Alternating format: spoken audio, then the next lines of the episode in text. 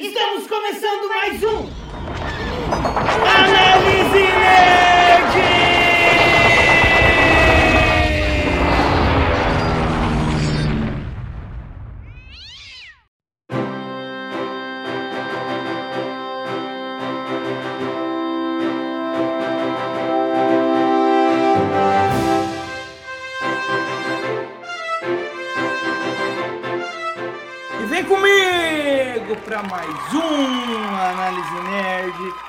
quem fala é o Xarope. E hoje estamos aqui para falar sobre a série que chamou a atenção de todo mundo e agradou todo mundo, menos um racista ou outro por aí, né? Elemento cara de pau, vagabundo. Vamos falar sobre Sandman, a série do nosso querido João Pestana. E aqui ao meu lado, como sempre, a minha sidekick favorita. Senhoras e senhores, Dani Dani! Oi, gente, tudo bom? Aqui quem fala é a Dani. E finalmente vamos gravar aí esse episódio de Sandman, que a gente já devia ter gravado já, né, Xarope? Mas a gente deu uma, deu uma enroladinha aí. Isso é normal, é coisa da vida, pode acontecer. Mas finalmente chegamos, finalmente chegamos. Inclusive, né, a Dani costuma falar, gente, saudade, né? Todo episódio você fala a mesma coisa. É, eu não vou falar agora, porque já, isso já tá muito repetitivo já. Então, mas, cara, mais do que nunca, a gente nunca se atrasou tanto. Tem aqui um mês que a gente não grava material. Tipo, a gente tá muito atrasado com tudo. E voltamos porque o canal não pode morrer. Até porque mês que vem teremos uma novidade aí. É verdade. Conseguimos fechar uma parada que eu sonho em fechar desde que eu comecei o Análise Nerd. Enfim, vai acontecer. Dani tá vindo para Campo Grande para fazer junto comigo. Então, assim, ó, vai ser. Fiquem de olho, fiquem de olho. Mas, Dani, não estamos sozinhos hoje aqui. Temos convidados. Quem tá aqui com a gente? Conosco está aqui a nossa querida convidada do time de terror, inclusive saudades, é Laura, Laura Maioca. Eu não sei falar o sobre, seu sobrenome certo, desculpa. Olá, olá, olá. Tá- Falou certinho, Maioca. Maioca, aí, ó, viu? Maioca. Acertei, acertei. Tô e aí, tava com muito- saudade de gravar, Laura? Cara, acho que já tem um ano que eu não gravo, né? Tô muito feliz de estar aqui gravando, matando a saudade, conversando com vocês de novo e falar desse episódio, né? Que foi. Desse episódio, não, dessa série que eu amei, né? Amamos, amamos todos, não é mesmo? Inclusive, ô Laura, eu... você não gravou mais um indigesto, né? Não, o Indigesto ele tá parado já tem algum tempo. Coisas da vida, né? A Minha- Dani chegou a participar de indigesto, não participou? Sim. Participou, ela fez o Assim na Terra como, Como no no Inferno, né. Dani? Aham. Eu acho que foi o último episódio, inclusive. Pô, e você parou em indigesto e nem me convidou, hein? Chamou a Dani e não chamou eu, que sou amigo das antigas. A gente vai vendo, né? Vai vendo. Chama a polícia, chama a polícia. Mas o indigesto, quero ressaltar que ele não tá. Não é definitivo, assim, né? Tô dando um tempo porque outras coisas foram acontecendo, questões de trabalho e tudo mais, que andou complicando a agenda do indigesto, né? Ah, nem Mas não, mas não é definitivo, não. É uma pausa mesmo, até pra reorganizar, pra poder entregar um conteúdo sempre bacana, né? Não adianta. E às É, vezes atropelar, né? É, a gente tá nessa também. Mano, eu tô com dois empregos, você não tem noção. Minha vida tá. Meu marido tem dois empregos. Estamos. Tá foda, tá foda. Dani também tá trabalhando que nem um. não sei o que aí, né, Dani? É, tá, tá difícil. Bom, bora pro episódio então, galera. Já colocou uma fofoca em dia? Vamos lá que eu quero falar sobre o João Pestano.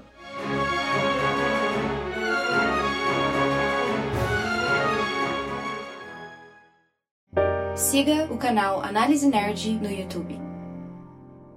Eu sou o rei dos sonhos. Governo o reino dos pesadelos. O Morpheus, o Oniromante, o próprio Sandman. Atenção! Você está entrando em uma zona de perigo. Spoilers serão lançados sem nenhuma piedade.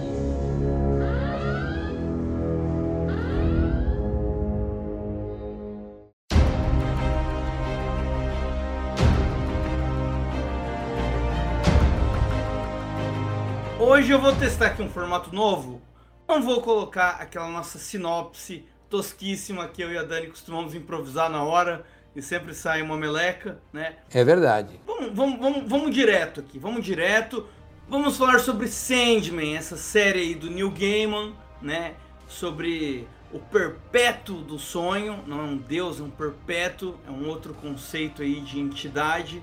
Essa série que é uma adaptação de quadrinhos, que são lançados até meio recente, né, Laura? Laura que é a nossa especialista aqui de quadrinhos, deu todos os quadrinhos do Sandman. Especialista, especialista, especialista já é demais, né? Eu sou fã de, da série, realmente. Sandman. Entusiasta, entusiasta. Total. É, você me conhece há muitos anos, você sabe que eu não sou fã do universo de quadrinhos em geral, né? Mas Sandman foi uma coisa que me arrematou, assim, né? Desde o começo. E nem fã de adaptações de super-heróis você também é, né? Também não gosto. Tá aí uma coisa que eu não gosto é são super-heróis também, né? Mas. A Laura é do time de terror, pô. Não, e a Laura, é, para quem não sabe, ela é cineasta, é do cinema de guerrilha. Ela gosta do lance mais cult e tal, blockbuster, assim, não é muito a praia dela. Mas Sandman, tipo, te pegou de jeito ali, né, Laura? Você me mandou um áudio ali todo emocionado quando viu a série. Isso foi muito mérito do, do Neil Gaiman, quando ele criou esse universo, né? Na verdade, que ele criou o selo da Vertigo, acho que é assim que fala. Uhum. Ele Então, trouxe... As pessoas falam Vertigo, Vertigo, nunca Eu sempre saberemos. falei Vertigo. não Mas, mas ele é o criador do selo ou ele escreveu no selo? Não, Porque- é que a partir de Sandman, pelo que eu sei, é, eles Vertigo. criaram um selo, esse selo, entendeu? Uhum, que era para histórias mais adultas e que tava reformulando outros, outros personagens ali, né? O Frank Exatamente. Miller fez Monstro do Pântano, rolou uma série de, de reformulações mais adultas ali de personagens de si. Exato, é, foi um selo para atrair também um novo público, né? Justamente as pessoas que às vezes não eram tão fãs assim de quadrinhos ou que não eram nada fãs. Então, até pela linguagem, né, que, os, que, o, que o Neil Gaiman usa nas histórias, né, os diálogos, a profundidade assim da história com uma- um campo mais da filosofia, questões humanas. Então, trouxe inclusive muitas mulheres para esse universo dos quadrinhos, né? Então, comigo não foi diferente, bateu batendo, né? Cara, e isso que você falou, é, a gente vai falar bastante agora, é, porque a gente vai estar falando aqui sobre os arcos da série, né? Que eles adaptaram os arcos do- dos quadrinhos. Eles pegaram dois arcos, que é os prelúdios e os noturnos, e a Casa de Bonecas, né? E aí a gente tem também um episódio de transição ali, e no final tem um episódio duplo extra. Vamos começar então falando sobre prelúdios e noturnos. E a história começa ali com Sandman sendo capturado por um mago amador, como ele chama, né? Ele passa ali 100 anos aprisionado. Dani, o que, que você achou é, desse arco? Qual que foi sua primeira impressão assistindo a série? Cara, então, eu conheci. é, eu, nunca, eu nunca li os, os- as histórias em quadrinhos do, do Sandman. Eu sabia da existência, eu sabia um pouco da história, mas eu nunca li realmente, né? E aí, quando eu vi que ia lançar, eu falei, caralho, dizem que essa história é muito massa, né? História de Sandman. Eu vou dar uma chance pra série, vou assistir. E aí eu fui comecei a assistir, assisti o primeiro episódio, falei, cara, assim, eu vi muita gente reclamando sobre a aparência do, do sonho e tal. Mas eu achei que ficou muito foda, tá ligado? Tipo, tinha muita gente falando, ah, aquele dia que ser mais sombrio, não sei o que, igual HQ. Então, sei lá, eu, eu curti pra caralho. É, a história principal ali do- dos primeiros episódios, eu achei muito foda, ca- cara. Aquela parte que eles capturam ele e ele fica dentro daquela bola de, de vidro ali. E, tipo assim, tem uma fotografia muito massa, tá ligado? Tipo, ele todo magricelão, assim, tipo, meio esquisito, meio que se, como se fosse, tipo, uma parada de outro mundo, um alienígena mesmo, tá ligado? É, eu achei muito foda isso. É, achei muito interessante é, a história toda dele, né? Depois a gente vai, vai vendo com o decorrer da série. Mas eu curti bastante. É, é muito louco isso que você falou, como que ele é humano e não humano ao mesmo E tempo. não humano ao mesmo tempo, é. Ele tem essa. Ele tem essa, essa áurea, tipo, godness mesmo, tá ligado? Tipo, de, de, de Deus, assim. E ao mesmo tempo ele é humano e ele tem um semblante. Mano, eu, eu achei muito boa a escolha do, do ator pra fazer. E eu achei sensacional, vi muita gente reclamando, mas eu gostei pra caralho. Ah, eu, eu gostei muito, principalmente o elenco todo nesse primeiro arco, cara, a gente vai até fazer umas comparações do primeiro com o segundo, porque o segundo já não me agradou tanto.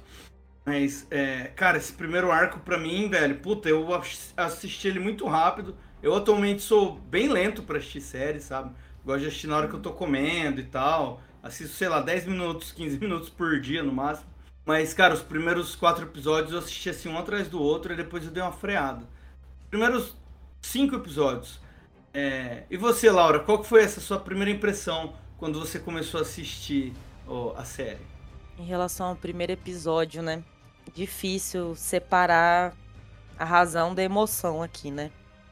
Eu já comecei. Eu primeiro que eu criei muita expectativa quando eu soube quando a série foi anunciada, né? Então eu fiquei assim com uma expectativa muito alta. Eu falei, cara, eu preciso assistir. Tanto que eu maratonei tudo de uma vez primeiro episódio foi aquilo. É, apresentando quem é o Sandman, né? A história dele, o reino do sonhar, tudo mais. Quando ele fica preso, né? Que rola aquele ritual, eu achei interessantíssimo também como que eles conseguiram fazer aquela cena que acontece nos quadrinhos pro, pro, pra série, né? Pro audiovisual. Achei ficou muito bacana. Tem alguns pontos fracos, assim, desse primeiro episódio, dos primeiros episódios, mas que acho que a gente pode ir falando mais para frente. Mas a primeira impressão foi muito boa e foi nostálgica, assim. Parecia que eu não tava acreditando no que eu tava assistindo, sabe? Foi essa sensação que eu tive, assim. É um sonho realizado.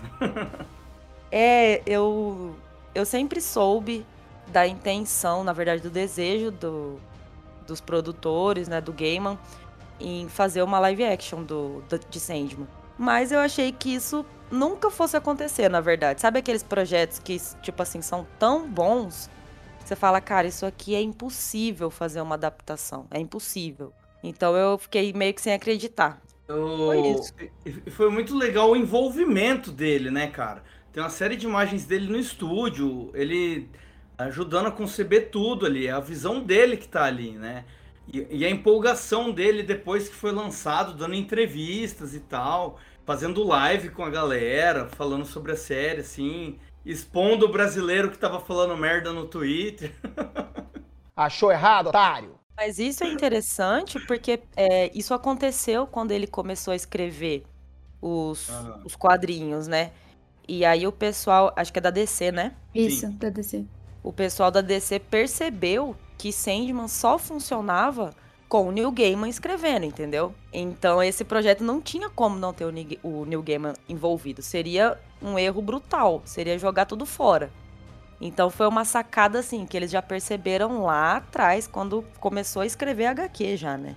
Então é muito interessante ter o Gaiman por trás de tudo isso agora também. E eu, achei massa como eles fazem é, no HQ, né? Eu, eu dei uma pesquisada. Eles fazem, tipo, conexão realmente com o mundo da, da DC, tá ligado? Tipo, Doutor Destino e tal. Eu achei isso massa. Eu não sabia, tá ligado? Não tinha ideia de que. De que, tipo, os personagens da DC, tipo. O, personagens icônicos, né, da DC, é, apareciam também no Sandman, cara. Eu fiquei, tipo, fiquei impressionado. É, na, na, série aparece o Constantine, né? Só que é. uma mulher. Exato. E que ficou puta e que ficou massa pra caralho, assim. Eu achei. Esse foi um dos episódios mais massas. Eu é, curti ver, também. Ver a, a Constantine ali, né? Achei a atriz muito da hora. A cena do exorcismo dela ali no começo é, me impressionou bastante.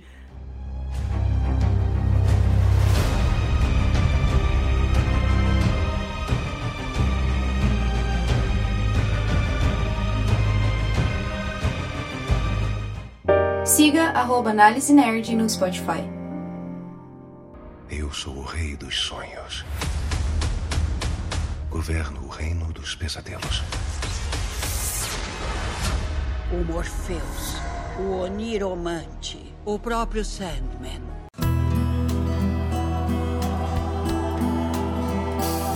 Então, a gente tem esse primeiro episódio que ele passa ali 100 anos preso, né? O mundo dá uma colapsada sem a presença dele cuidando dos sonhos das pessoas, né? Várias pessoas não acordam, crianças e tal, passam anos dormindo. É, existe uma nova doença, né? Eles chamam de a doença do sonho. É, pesadelos estão à solta pelo mundo, causando. É, tem até um personagem bem interessante que a gente vai falar sobre ele mais pra frente. Ou melhor, vamos falar sobre ele agora. Quando ele é raptado, né, ele é invocado sem querer por esse mago, ele, é, ele era um mago que ele queria reviver o filho dele, ele estava tentando invocar a morte, não o Sandman. Ele perde os artefatos que ele tinha, né? Que era ali o, a areia dele, um rubi e o capacete, né? E é capacete, o elmo, né? Ele chama de elmo. elmo. Algibeira, o rubi e o elmo. Isso. E aí ele passa a, a ser um prisioneiro ali do, desse mago e ele, o mago passa a desfrutar de uma vida boa ali por 100 anos. Ele não envelhece e tal. É, e ganha muito dinheiro, ganha fama. E em algum momento o Sandman vai se libertar disso tudo. Depois ele vai atrás, nos episódios seguintes, ele vai atrás do, do dos artefatos dele, né? Em cada episódio ele vai estar indo atrás de um artefato. Ele chama é, de ferramenta, na real, ele chama de é, tools. É, é, verdade, são ferramentas. E e o mago, ele é o Ty, Ty, Tywin Lannister, né? Da... Tywin Lannister, é, eu olhei e falei, caralho, que massa, esse cara sempre faz papel de filho da puta. Sempre faz papel de filho da puta, ele atua muito bem, né, mano? Sim, mano. Muito massa ver ele ali. Tem mais, person... Tem mais atores do Game of Thrones na série também, né? A Brienne tá como Lucifer ali e tal. Sensacional. Foi muito massa ver isso. O que, que vocês acharam do, dessa busca dele aí pelos artefatos, né? O primeiro que ele vai atrás é do é das areias, né? Primeiro ele vai atrás das areias. É, ele vai atrás da, da algibeira lá. É, na verdade, ele invoca as três irmãs lá, né? É, primeiro é... ele vai pro mundo dos sonhos, né? É. Não mais nada. Ele chega lá e vê tudo colapsado. Tudo destruído. E aí, tipo, a, a mina que é brother dele lá, Luciene. Que na história em quadrinho ela é um cara, né? O Lucian, eu acho. O nome. E aí ele vai lá, encontra tudo o reino caindo aos pedaços, fala, mano, que porra é essa? é muito triste, mano. Todo o reino que ele construiu, tipo, todo destruído, todo fodido, tá ligado? E aí ele vai atrás dessas ferramentas dele, né? E ele chama as irmãs lá, as três irmãs, e aí cada uma concede um, um o direito, tipo, a resposta a uma pergunta. É, é, uma coisa aqui que é importante, tem, tem coisa que tá vindo na minha cabeça enquanto a gente tá falando, assim. Depois que ele sai do mundo dos sonhos para ir atrás delas, ele precisa dar oferendas para ela, elas poderem é, responder as perguntas que ele quer, né? Uhum. E aí ele vai atrás de Caim e Abel, que trabalhavam para ele no mundo dos sonhos, né? E ele vai lá para pegar a energia de um, de um gárgula que ele tinha, que eles criavam ali, né? Que estavam com Caim e Abel. E eu achei muito triste essa parte, cara, dele absorvendo o gárgula. Aliás, essa, essa representação de Caim e Abel tá fantástica na série. É uma coisa que eu fiquei muito feliz assistindo, assim. Apesar, né, de ser triste a relação entre eles ali. Mas eu fiquei muito feliz com a interpretação dos atores. Achei muito massa. É louco que é, é triste e ao mesmo tempo é meio um alívio cômico também, né? Eu até assustei na primeira vez, eles ainda não tinham citado o nome um do outro. Um matou o outro assim do nada. Eu falei, caralho, que porra é essa, velho? Matou o cara de graça. Aí depois mostra ele revivendo, ele fala, ah, o Caim é assim, ele é o primeiro assassino, eu sou a primeira vítima. E, e ele passa um pano pro irmão, né? Passa um pano do caralho. Caralho, o irmão mata ele todo dia. Eles estão sempre conversando normal, do nada ele dá uma estressadinha na conversa e já mata o irmão, cara. Muito louco isso. E os diálogos, né? Que são muito bons, porque a Bel ama o irmão, né?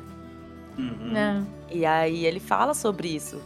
Desse amor que se transformou em ódio, né? E Cara, é uma... pesado, pesado. É uma, é uma das cenas mais comoventes no, no quadrinho também. Que não foi tão bem explorada assim na série. Eu achei, né, particularmente. Mas mesmo assim foi bacana quando ele, ele fica ressuscitando, né? O tempo inteiro e quando, quando ele conversa com. É um novo gárgula, né? É o um novo gárgula. Ele. Depois que. Ele leva um, um um ovo de gárgula para eles para substituir o que ele teve que, que sacrificar para ter mais energia, né? Morpheus, você estava falando que Morpheus volta, né? Vai para esse encontra Caim e Abel e lá ele tem que pegar um gárgula, cara, que foi um sonho que ele criou, né? Então tinha muito poder ali. E... e era a única coisa que restou, né, do reino, tipo, vivo, assim, que ele tinha criado. Que o resto tinha tudo ou fugido quando o reino começou a, a colapsar, ou tinha, tipo, morrido mesmo, né? destruído, E-. Peraí, como tá bem feito, né? O Gargoyle CGI, assim, é, pra uma série da Netflix, é, eles não costumam ser tão bem feitos assim, né? Igual tava. Não sei quando já é uma série tipo um Stranger Things já na- nas temporadas atuais e tal. Mas as primeiras temporadas normalmente eles não colocam toda essa energia, toda essa grana. Eu achei muito bonito o Reino dos Sonhos ali no- nessas primeiras cenas. Eu acho que cumpre o papel.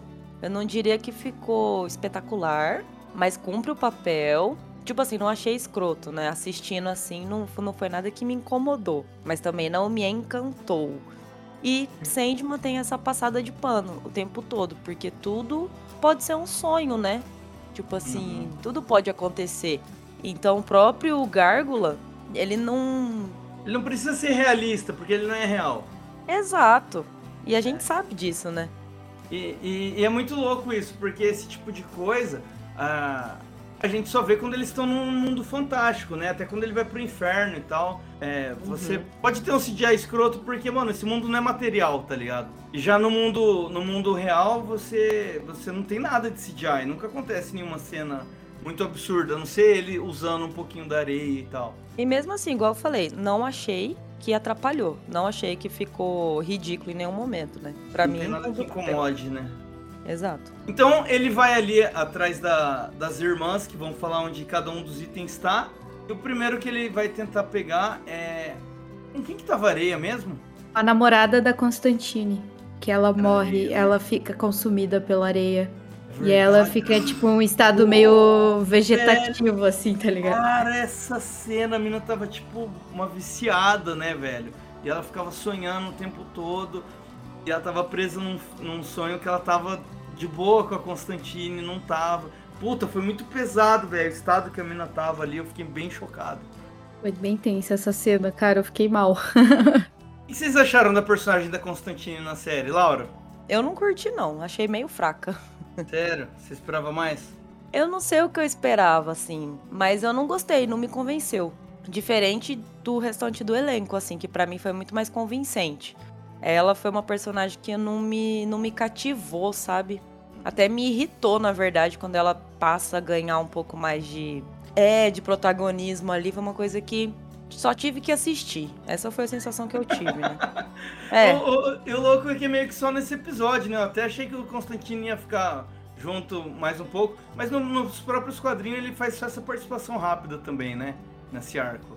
Então, até é, eu li o pessoal falando que não tava esperando, inclusive, uma participação do Constantine tão, tão forte assim na série, né? Acho que eles usaram Constantine justamente porque Constantine é, é um nome forte, conhecido pelos. Enfim, né? A gente tem o filme do Constantine, a gente tem a quadrinho, série do Constantine, eu acho que é um nome forte. Talvez seja por isso que eles queriam meio que dar um impacto. Sei lá. Atrair um público, talvez, né? É, se pá. O- Você gostou da Constantine, Dani? Achei ela gata pra caralho. Bonita, né? Puta merda. Aquela única, única qualidade dela, ser gata. Ô, Laura, você se incomodou com a atuação ou com o personagem? Com a atuação. Atuação, porque o personagem mesmo, ele é aquele cuzão, ele é um escrotão, né? Ele é super babaca e tal.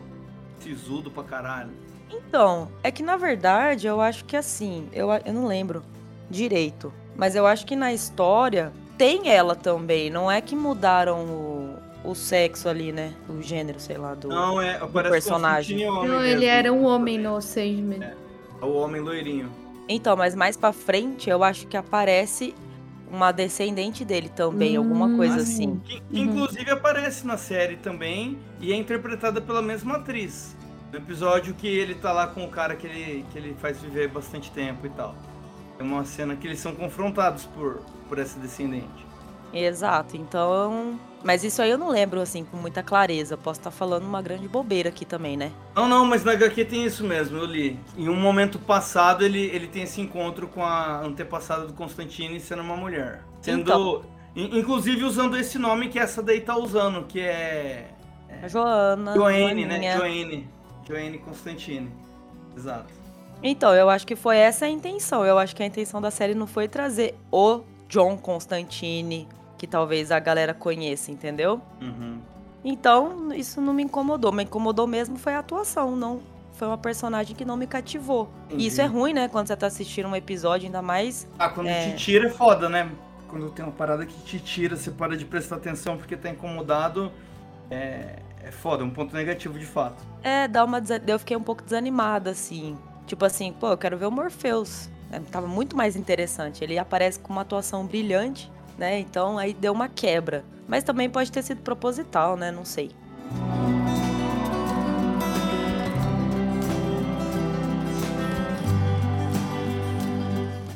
Siga arroba Análise Nerd no Twitter.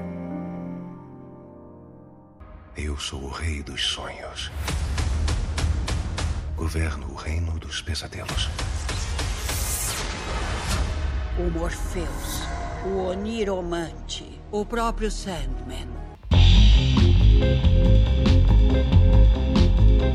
E aí depois que ela consegue pegar essa, essa areia ali junto com, com a ajuda do Constantine, é, aí ela vai atrás então do, do Elmo, né? Do, do Gibão. É esse o nome? Gibão? Gibeira? Gibeira. Errou. Errou feio, errou feio, errou rude. Mano, você tá confundindo as bolas aí. A algibeira, a algibeira é a bolsinha com areia. Depois que ele consegue então pegar essa areia aí com, com a Constantine, ele vai atrás do Elmo, né? A areia leva ele até o Elmo. Com a areia ele consegue ir pra qualquer lugar. Por isso foi o primeiro item que ele quis pegar, né? Pode teleportar ele e tal. Só que aí a pessoa que tá com, tava com, com o Elmo, ela já tinha feito uma troca. Ela trocou o Elmo com um demônio por um, um, um outro artefato ali, né? Um, um amuleto ali que mantinha ela jovem e tal. Inclusive foi a pessoa que ela roubou todos os itens, né, do, do mago do, do, do primeiro arco. Ela que acabou causando a fuga do Sandman, né? E, e, e pra você ver, tem uma passagem de tempo muito louca, né? Os caras perderam os itens, aí até ele ir pro, pro, pro sonhar, aí depois ir conversar com, com as três. Já se passaram mais muitos anos, né? Porque a mulher ficou muitos anos foragida também, né? É, e a gente não sente tanto essa passagem de tempo. Isso é muito louco na série, assim. Mas enfim, aí ele vai atrás, ele descobre que tá no inferno. O que, que vocês acharam do inferno? Dani, o que, que você achou desse inferno do Sandman? Achei brabo. Achou brabo? Achei brabo. Eu gostei muito da entrada dele ali no, no inferno, aquele demônio esperando ali, deixando entrar. E aí tem uma cena que, que, me, que, que, me deixou meio, meio assim, porque, né? Não sei o que, que tava rolando. Que é a parte que ele vai subindo num corredor, assim, na beirada da montanha. E aí ele vê uma mina. E aí essa mina chama ele por um outro nome. E aí, tipo, ele para ali, fala com ela, não sei o quê. E aí ele fala: Ah, não, que eu te amei no passado, não sei o quê, mas eu não te perdoo. A Eu fiquei aparência meio- dele muda, né? É, cara, foi aí que eu fiquei sabendo que ele muda, teve outras vidas, né? Tipo, como outros, outros personagens. Que aí depois a gente vai. Eu entendi o depois, porque no episódio extra, né? Que a gente vai falar mais pra frente. Mas quando ele chega ali perto do, do, do Lucifer, mano, o melhor Lucifer que eu já vi na minha vida. Puta que pariu. Nossa, nossa, achei sensacional. Gata pra caralho. Atriz que faz a, a Brienne do Game of Thrones também. Achei. Nossa, achei perfeita, maravilhosa, sem defeitos. Aquela roupa de latex. Eu é latex que fala? Eu, eu acho que esse inferno podia ter sido mais louco, assim, porque o da HQ, ele é bem cabulosão. Bem Os caótico. demônios, os demônios que aparecem ali são muito feios, tá ligado? E ficou meio é na, na série, assim. Mais ou menos, mais ou menos, mais ou menos. Mas, mas eu achei legal ele estar ali.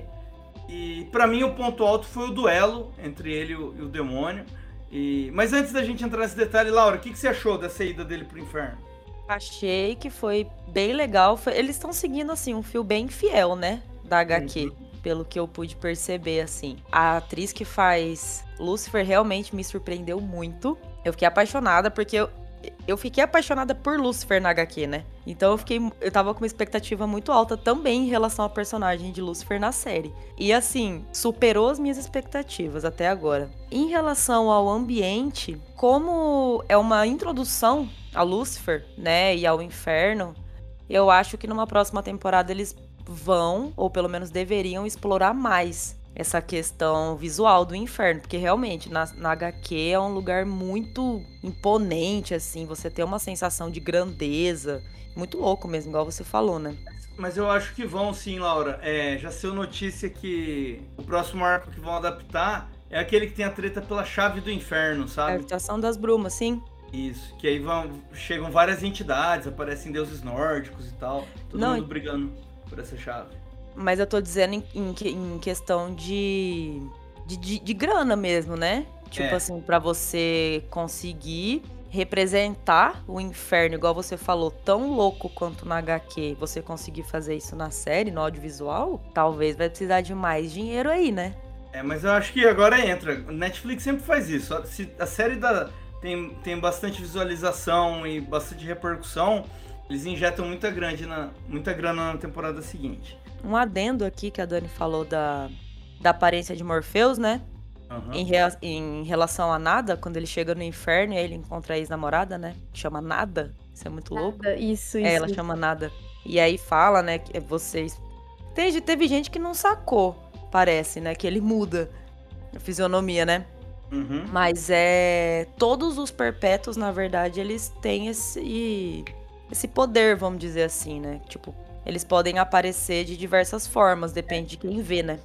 É, exato, eu até entendi que não é que ele muda, é ela que vê ele daquela forma. né? Exatamente. Na HQ tem um momento que ele, por exemplo, que ele vai pra para outros lugares assim e ele é representado de outra forma, né? Sim. E essa personagem, ela vai, ela vai ter mais importância mais pra frente também, né? Eu espero que sim.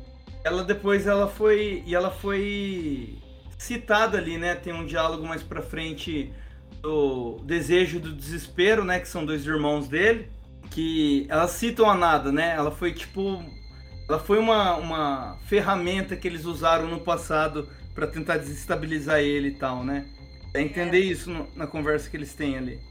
A nada, na verdade, ela volta a ser importante no próprio Estação das Brumas. Então, tipo assim, ela foi apresentada ali brevemente na, na série. Eu acho que foi igualzinho ao que aconteceu na HQ mesmo. Tipo, foi bem rápido. Porque depois vem Estação das Brumas, né? Que aí eu acho que vai ser a segunda temporada. E aí eu espero que eles explorem mais. Que aí tem muita acho- coisa. Tá Tem vindo. muita coisa. A gente vindo pode falar mais pro final sobre essas projeções, que eu acho que seria massa, né? Cara, uma coisa que eu queria falar que tava acontecendo desde o episódio anterior, que é o do, do Constantine, é que muda um pouco o estilo da narrativa do primeiro episódio pro segundo, né? O primeiro episódio, ele é narrado pelo próprio, pelo próprio Sandman. Enquanto ele tá preso, ele não tem nenhuma linha de diálogo, mas ele fica narrando tudo que tá acontecendo, as pessoas que estão ficando doentes e tal. Já no segundo episódio, ele ganha aquele corvo que passa a acompanhar ele. O, corpo, o Corvo ele tem um papel narrativo muito importante e ele não sabe nada que tá acontecendo. Ele é tipo um sidekick novato, né? Ele fica o tempo todo perguntando tudo pro Sandman e o Sandman fica explicando pra ele, né? Sobre os lugares que eles estão indo, sobre quem são as pessoas que eles vão encontrar. Explica pra ele, ele fala: Nossa, a gente vai encontrar Lucifer, Lucifer? Ele fala: É, Lucifer, é uma o anjo mais bonito, mais poderoso de Deus, ele é mais forte que eu, não sei o quê. E ele vai trocando ideia de igual pra igual, assim, né? É, é, é muito interessante o jeito que eles mudam a narrativa, às vezes, de um episódio pro outro, assim. Não, não- eles não, não seguem uma regra o tempo todo, né? Lucifer the Morning Star. É, estrela da manhã. Eles não seguem, mas inclusive na HQ, isso é muito interessante, né? E foi um ponto positivo também da série, esse corvo, o Matthew, né? Que é o segundo corvo, na verdade. Ele é muito da hora, velho. Eu gosto muito dele. Eu acho que na série, na HQ, eles explicam que o Sandman, ele tem. Ele já teve vários corvos, assim, acompanhando ele, né? E eu acho Uhum. que na série a Lucien fala sobre isso também, né? Que ele sempre teve. Que ele É. precisa de um corvo, né? Sim, e que, que ele sempre anda acompanhado de um corvo. E ele não queria um, um corvo novo porque tinha morrido no primeiro episódio, né? O outro corvo dele. É, tem hora que ficava o tempo todo tentando salvar ele da, da bola de vidro. E ele toma um tiro e tal e, e morre. E não ele não tem. Que não tem na HQ aquele corvo no Ah, começo. não tem? Eu acho que não tem. Mas foi uma introdução interessante. Eu fiquei bem triste na hora que morreu aquele corvo, velho. Foi gore o negócio. E ele Então. fica mó puto, assim, né? Tipo, ele Nossa, fica. ele ficou muito puto. É, aquilo foi pra. pro Sandman ter um motivo pra condenar o Alex, né? Foi. O filho do cara que prendeu ele lá. E aí teve uma coisa que eles não colocaram nessa, nessa série, que é justamente essa condenação do Alex. Né? Tipo assim, o Alex é um personagem que tem mais profundidade na série do que no quadrinho, proposital, né? Você acaba entendendo a história dele, você acaba ficando até com dó, assim, a- da relação dele com o pai, né? E tudo mais. Ele mata o corvo do, do Sandman num ato. Ele precisava provar alguma coisa pro pai dele, né? Que ele era digno e tudo mais. E aí, então, o Sandman teria um motivo pra castigá-lo, vamos dizer assim. E aí vem a parte negativa, ele não condena como no quadrinho, né? Que é o eterno despertar. Toda Tem um vez. pesadelo atrás do outro, né? Não assim. É, e é uma coisa bizarra, assim, é desesperador no quadrinho, pelo menos, esse momento. O que, que é o eterno despertar? Você tá tendo um pesadelo, e aí, sei lá, você morre no pesadelo, você acorda, você já entra em outro pesadelo, pior ainda. E você fica nessa de acordar e entrar num outro pesadelo. Você acorda pra perceber que você tá num outro pesa- pesadelo. Isso fica um ciclo eterno, assim, né? Então, você imagina o desespero que não deve ser. E ele condena, eu acho que ao sono. É, ele dá um Eterno, coma, né? ele deixa o cara num cominha ali, pai, só. Então, e aí eu acho que tirou toda, todo o drama, assim, tipo assim, por que que ele deu? Por que que eles fizeram tanta questão de mostrar a vida do Alex, né? E, tipo assim, dar tanta ênfase na relação dele com o pai, depois numa, numa relação amorosa, tudo mais. Achei que faltou esse momento aí. Mas, enfim, só um adendo também.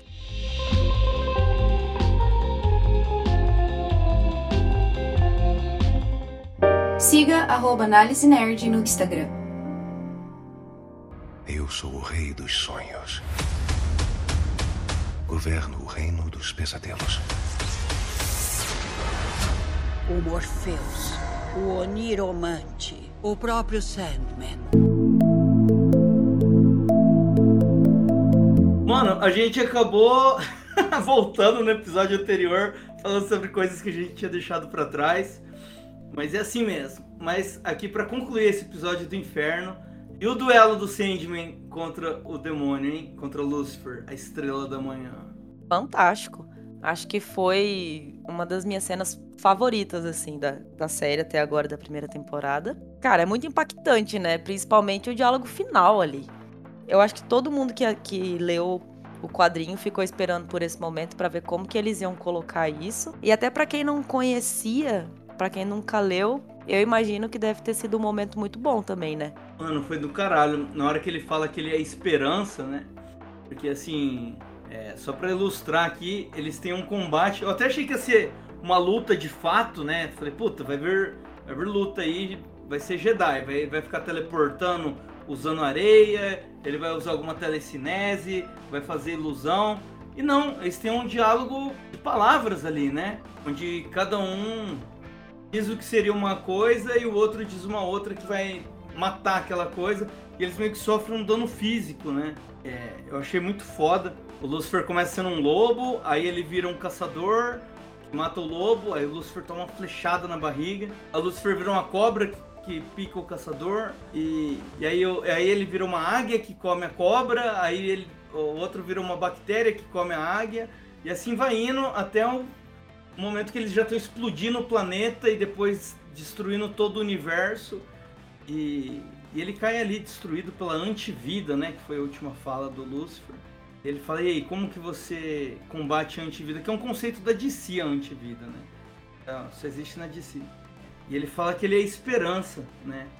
E né, nesse momento, puta, é muito bonita a cena ele levantando e iluminando. O que, que você achou de- desse duelo, Dani? Cara, eu achei foda. Tipo, foi um roleplay, tá ligado? Tipo, bagulho. foi, foi tipo assim, ações de RPG tomadas ali na hora. Rolava o dado, jogava, basicamente isso.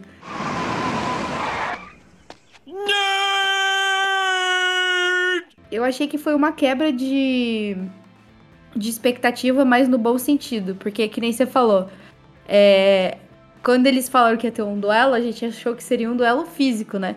E aí, quando eles começam todo esse roleplay, velho, eu achei foda, eu achei sensacional. Que nem a Laura falou, uma das melhores cenas, sem dúvidas, pra mim, tipo, foi, foi muito foda. Tinha esse negócio de, tipo, afetar fisicamente, né?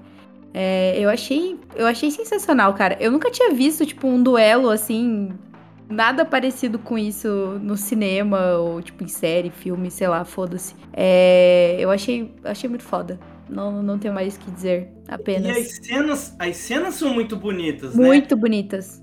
Laura, você como cineasta, o que, que você achou ali de todas aquelas cenas do lobo chegando e sendo picado pela cobra e não sei o que?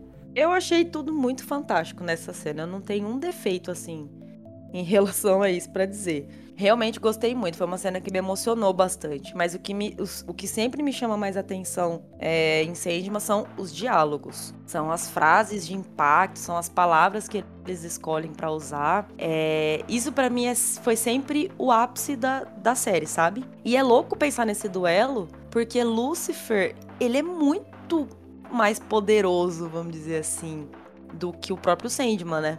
E ele acaba sendo humilhado ali pelo Sandman. No próprio inferno.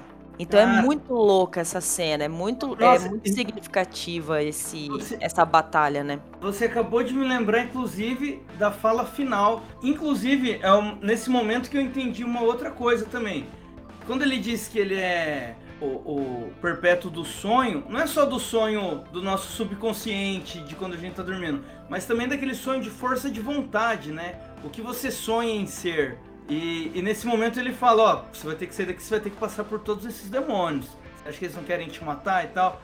Aí ele fala, bom, se eles me matar, vocês estão fodidos. Porque o que é o inferno sem o sonho de, de alcançar o paraíso? Né? Exato. Né? E aí entra o único defeito agora, que não tem nada a ver com a questão que a gente tava falando de cena e tudo mais, mas assim, que eu não entendi é, qual foi a intenção do, dos produtores ali. Na HQ, o Sandman fala isso em alto e bom tom para todos, na, em frente tipo assim, né, na verdade, para todos os demônios ouvirem. Ou seja, ele humilha Lúcifer para todo mundo, no próprio inferno. E ali é meio que só entre eles, né?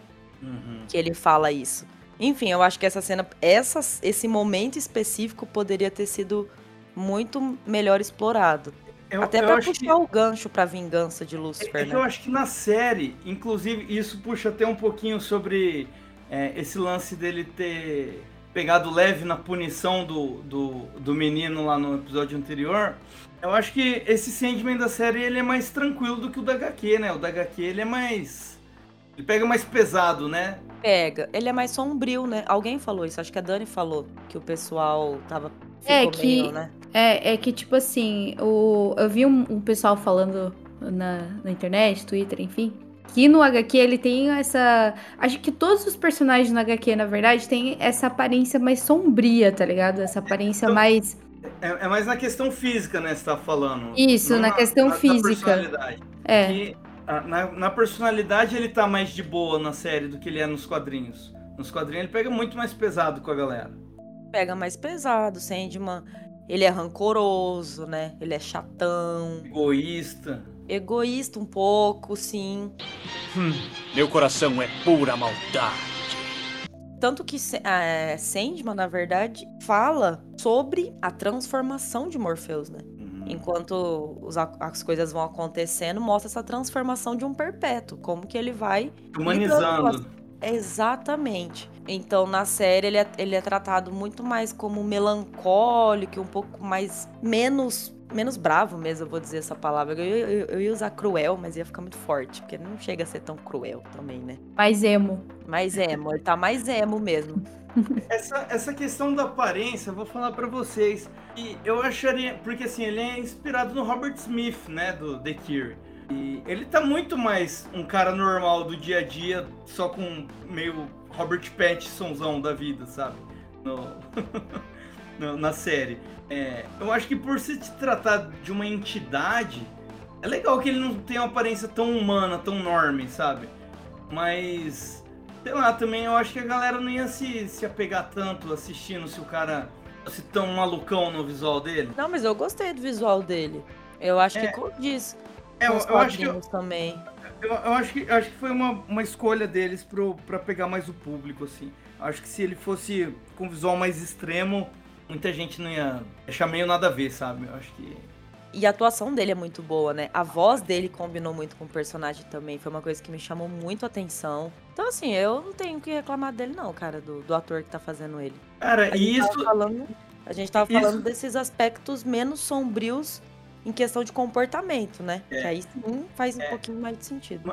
Mas agora que você falou da voz do ator, Laura, é, eu até eu tava pensando nisso enquanto você tava falando sobre os diálogos e tal, né? Além do- da linha do diálogo ser muito bem escrita e ter frases de impacto e tal, é, a entonação que a galera usa, assim, é sempre muito massa, né? Tanto dele quanto o Lúcifer ali, cara, a, a tensão que você sente na voz deles é um negócio que te fisga muito, né?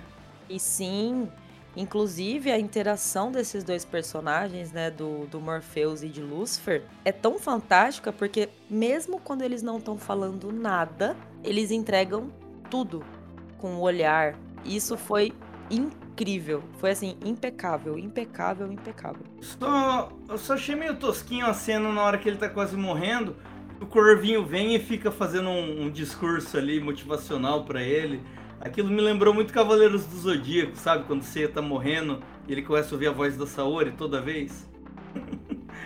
É. Mas, mas com exceção disso aí, o episódio é muito foda. Aquilo também, essa, é, esse corvinho ali, também não tem no quadrinho, se eu não me engano. Essa cena nesse momento, né?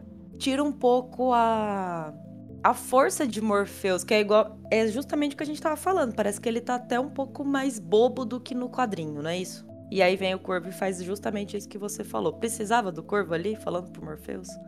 Eu acho que, co- como se trata do, do- A gente não tá ouvindo os pensamentos dele, né? Ele ia ficar deitado ali cinco minutos e de repente ele só ia se levantar com uma com a fala. Então, eu acho que eles precisavam dessa ferramenta ali pra explicar pra gente o que ia motivar ele a levantar e tal. Quando ele fala esperança no quadrinho, ele tá ele fala uma esperança assim, de uma maneira muito forte, Uhum. muito imponente, bem diferente do que a do que a cena mostrou, né? Igual você falou, ele já tava quase morrendo ali e tudo mais, aí veio o corvo, fala umas baboseiras. Mas enfim, também não atrapalhou muito, só ficou esse momento ficou um pouquinho tosco mesmo.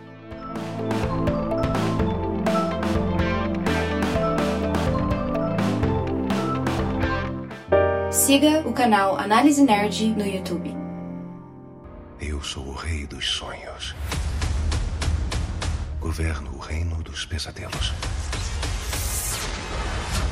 O Morpheus, o Oniromante, o próprio Sandman.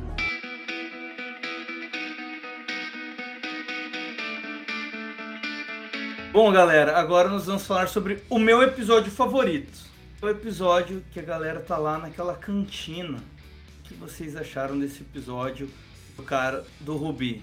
Cara, essa foi a minha segunda. A minha, o meu segunda cena favorita, meu segundo episódio favorito foi essa. Como o. É John, né? O nome do, do cara?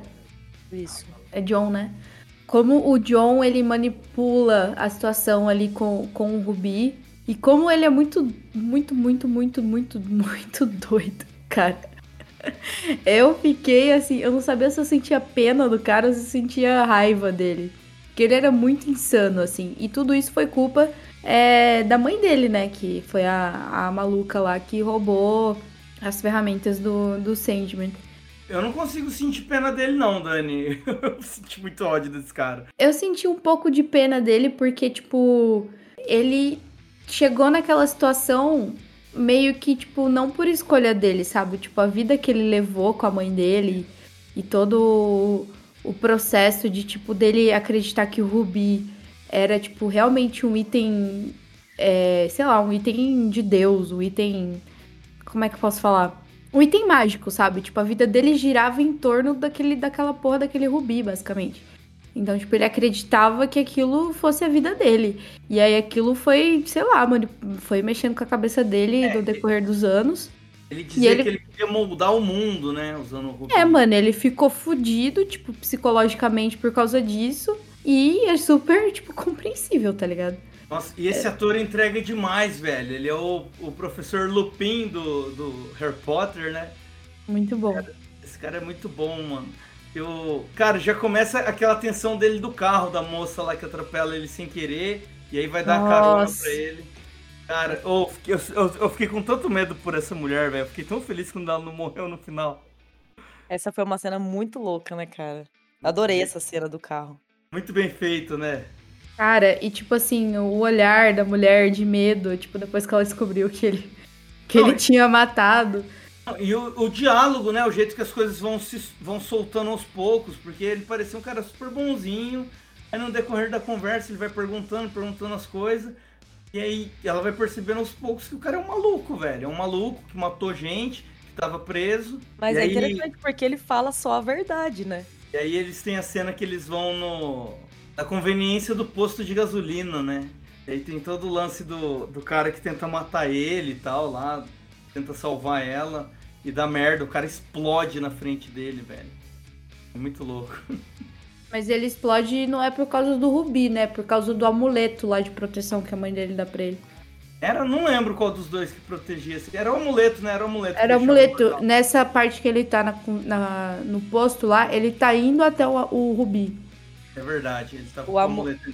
O amuleto foi a troca que a mãe dele fez com o demônio. Uhum. É, ela entregou o, o, elmo, né? O capacete, em troca do amuleto. E aí, no final, ele ia até dar o, dar o amuleto pra moça que tava dirigindo pra ele, né? Presentei a ela, porque ela não fugiu, não abandonou ele. Falou verdade o tempo todo. A parte foi interessante.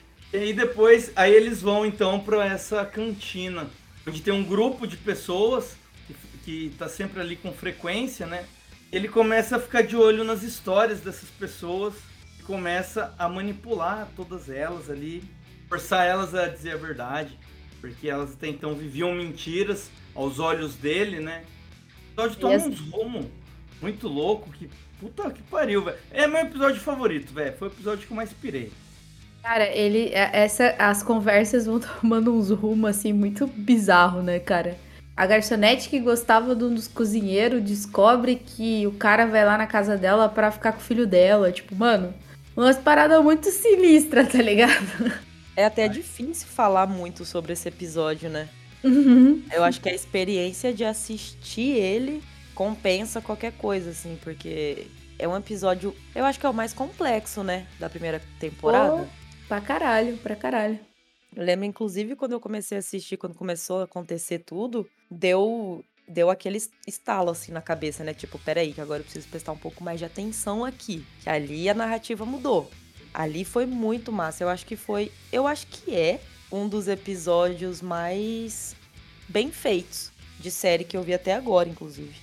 Eu, em tudo, né, cara? Na filmografia dele, assim e tal, as, as cores, a fotografia, é tudo muito louco, cara, é tudo muito bem feito, os diálogos são todos muito bons, os atores são excelentes, e, e, o quanto ele é pesado, cara. Nossa, o final, tudo que acontece no final, eu fiquei tão chocado e triste, sabe, por não ter como... Eu achei até que o Sandman pudesse reverter aquilo, mas não tinha, né, velho? Tipo... E, e, e, são personagens que são. Ele tem um começo, meio e fim ali. Os personagens são apresentados pra gente ali, a gente já se apega a eles, né? É, a gente teme por eles e fica triste por eles. Aquela mina que era até que aparecia mais assim, ela tava tentando falar com a namorada o tempo todo. Aí a hora que eles começam a falar mais a verdade, né? Eles vão soltando. Ela tinha batido na namorada, por isso que a namorada não tava atendendo ela. Aí tinha aquele casal também que. Também ela começou a transar com o cara na frente do, do maluco todo mundo meio que começou a transar ali, né? É, tem, não, rola um surubão no final, né? É, a, garçonete, a garçonete fica com a mina que tinha batido na namorada, o rapaz que tava indo pra entrevista transa com a mina que tava entrevistando ele, o marido dela transa com o cozinheiro. É a maior putaria que eu já vi. E, e é no meio do desespero, assim, você fica incomodado, sabe? Você não acha legal ver aquela galera transando daquele jeito. Isso fala sobre como que seria, né, cara? Tipo, tudo que ele idealizou, que, que seria criar um novo mundo, né? Acho que é isso que ele fala. Sim, ele queria criar um mundo sem mentiras. Criar um mundo sem mentiras, porém, é, desejo, por exemplo, né? Você estava falando da questão sexual, continua ali. Como que seria? Então, essa questão de valores também, de moral, se você fizesse só o que você quisesse, falasse só o que tivesse a mente, assim, tipo, o tempo inteiro, como que seria, né? E ali você vê um o caos. caos. Né? Exato. É o Barbárie. estado de natureza, né? O chamado estado de natureza. Perfeito. As pessoas se tornariam animais, velho. E aí o, no final o Sandman chega. E aí o, o Sandman não deu nem chance, né, velho? Ali ele pegou e arregaçou esse maluco. Mas eu fiquei bem triste por, por ele não conseguir rever. Eu achei que ele, que ele fala, vou consertar o que você fez. Eu achei que ele ia, tipo, sei lá, dar uma voltadinha no tempo, fazer alguma coisa assim, mas todo mundo ali morreu, né, cara? Fiquei muito triste. Ô, Xarope, ele não é o senhor do tempo, cara. mas ele tem as areias, velho. Você não jogou Prince of Persia? Ó, oh, ele não é o senhor do tempo, mas ele sabe que vai chover. Bateu uma salva de palma aqui pro profissional. Ou ele pode fazer chover, né? Pelo menos. Entendeu?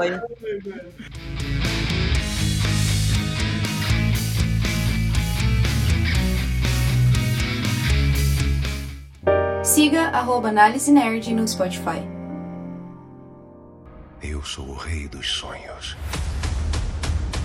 Governo o reino dos pesadelos. O Morpheus, o Oniromante, o próprio Sandman.